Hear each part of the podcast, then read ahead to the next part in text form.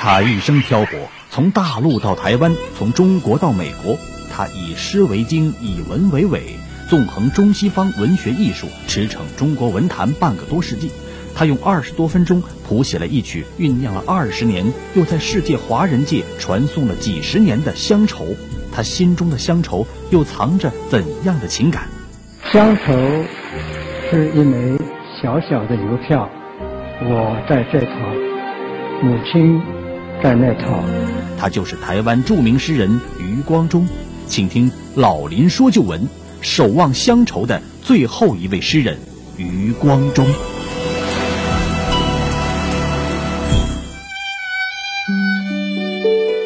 好，听众朋友，欢迎您继续收听辽宁都市广播，每周日早七点至八点，由林霄带给您的老林说旧闻。上世纪七十年代初。台湾发生了乡土文学的论战，余光中也一次次的卷入了台湾文坛的交锋之中，这也构成了台湾文学史的一部分。这表面上是一场关于文学问题的争论，其实呢，它是由文学扩及到政治、经济、思想各个层面的反主流文化与主流文化的对决，是现代论战的一个延续。余光中在此次论战中写了一篇《狼来了》。被指给乡土文学作家扣左派的帽子，为当时在国民党统治下的一些乡土文学作家带来生存危机，从而引发了徐福观、陈谷英以及李敖等众多文人与他的辩论。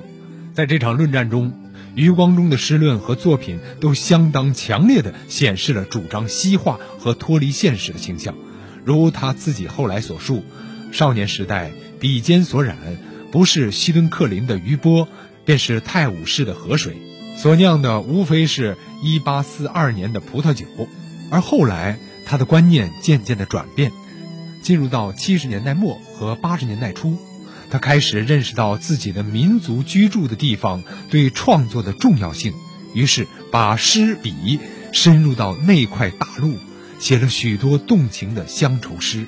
对乡土文学的态度也由反对变为亲切，显示了由西方回归东方的明显轨迹，因而被台湾诗坛称之为“回头浪子”。传说北方有一首民歌，只有黄河的肺活量能歌唱，从青海到黄海，风也听见，沙也听见。这是于先生在晚年自己朗诵的他八十年代创作的民歌。如果长江冻成了冰河，还有我，还有我的红海在呼啸。从早朝到晚朝，行也听见，梦也听见。有一天，我的血也结冰，还有你的血，他的血在合唱。从 A 型。到 O 型，哭也听见，笑也听见。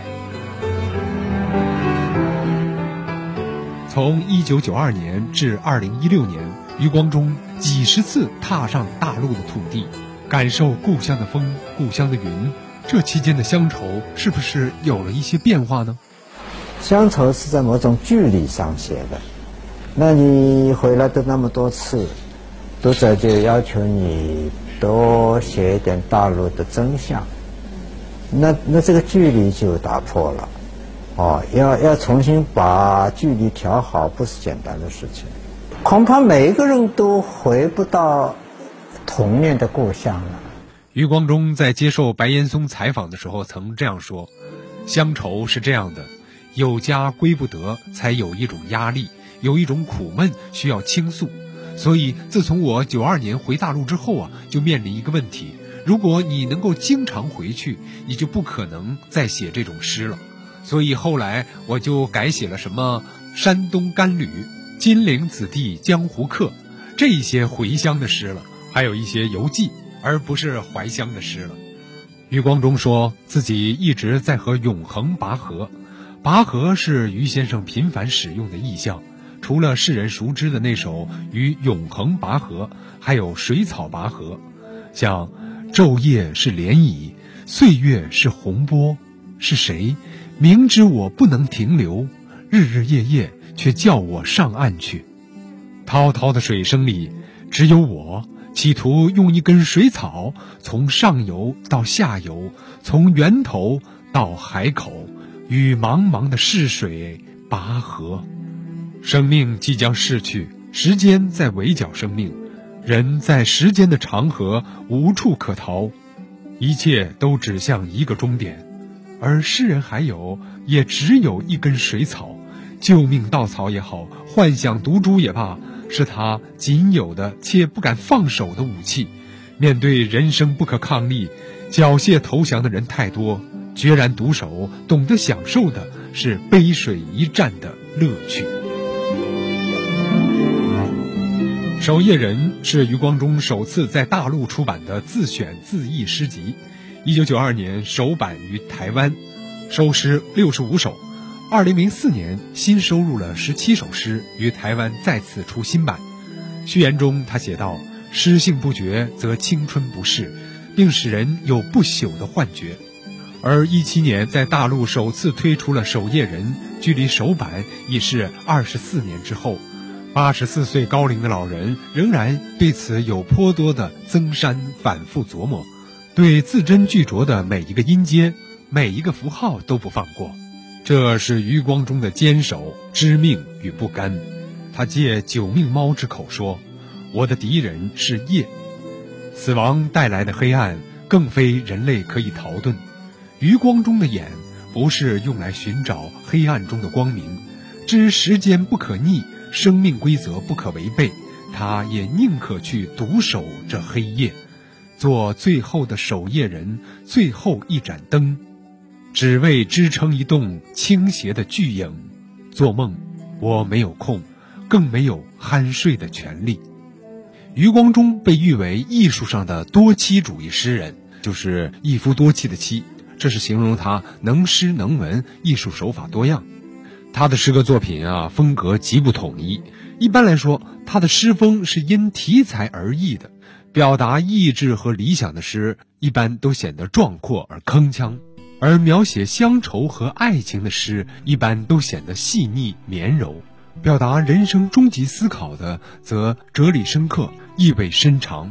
他因此被尊为台湾诗坛的祭酒。一九五六年。余光中和范我存在台北举行了婚礼。这一年呢，余光中二十八岁，范我存二十五岁。他们的母亲是堂姐妹，因此他们也是远房表亲。抗日战争胜利，十七岁的余光中跟随父母回到南京，在一位姨妈家中，他巧遇范我存。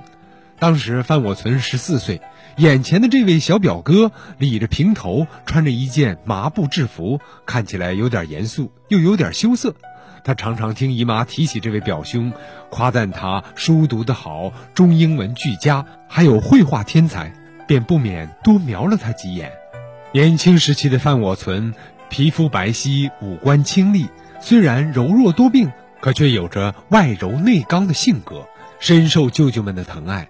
众多表兄表姐也把他当作亲妹妹一样爱护。